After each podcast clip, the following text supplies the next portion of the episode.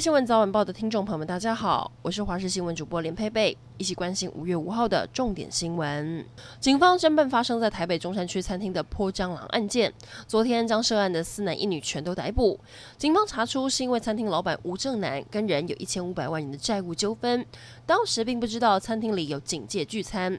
市警局派出六组人员全力侦办，新北跟刑事局人员也会全力协助，才能在短时间内迅速破案，会将嫌犯以恐吓和妨害名誉移送法办。国内的疫情紧绷，大家都担心社区沦陷。专家表示，现在台湾算是一级社区感染，也就是病毒传播只发生在家庭或公司有亲密或近距离接触的人才会被传染。所以现在要预防的是感染进入第二级，也就是不相干的人也会莫名染疫，这才是最无法控制的。昨天最新新增的华航机师跟空服员，虽然两个人有短暂接触。但发病相隔才一天，专家研判两个人的感染源应该不一样。指挥中心公布了按一一三六的足迹，其中包含新北市热门景点永和乐华夜市、中和家乐福等。市长侯友谊昨天晚上视察乐华夜市的防疫情形，晚餐时间人挤人的夜市反而显得冷清。新北市的警戒灯号由橘转红，新北市也决定要超前部署，提高防疫层级，包含禁止举办园游会等等。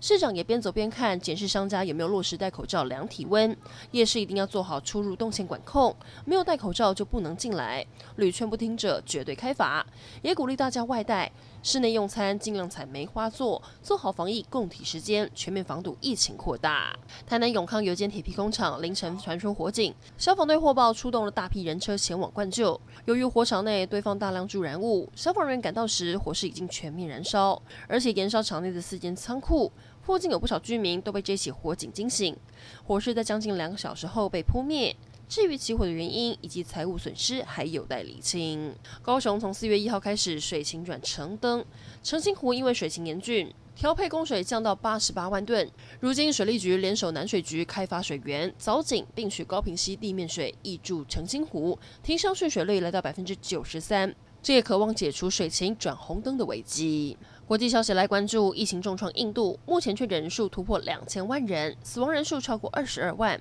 美国媒体 CNN 记者进入印度一间医院，直击现场的状况，发现医院不但超出负荷量，医护人员忙不过来，甚至连防护衣都不够，许多病人只能躺在地上等待救援。还有一名喘不过气的妇女告诉记者，她等了四天都等不到氧气。最后来关心天气，今天是二十四节气中的立夏，代表夏天的到来。而今天台湾也迎来梅雨季第一道锋面，北部东半部降雨明显，其中东半部可能会有局部较大雨势，中部以及南部山区也会有局部短暂阵雨。